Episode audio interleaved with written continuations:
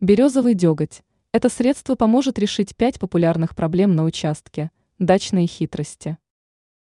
Березовый деготь входит в список ключевых народных средств, которые помогают дачнику ухаживать за участком.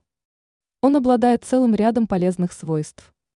Антисептические, противомикробные, противопаразитарные – главные из них.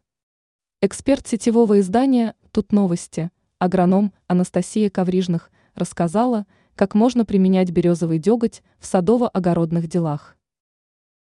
Защита от проволочника.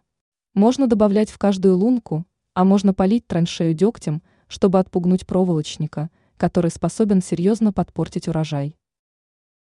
Защита от парши. В данном случае нужно размешать 3 ст. Л дегтя в 10 литрах воды. Средство используется в качестве полива или обработки саженцев перед посадкой. Борьба с луковой и морковной мухой.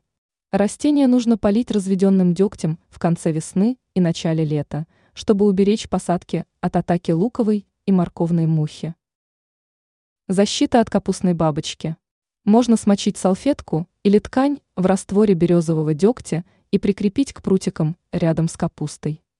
Запах отпугнет капустную бабочку. Отпугивание грызунов.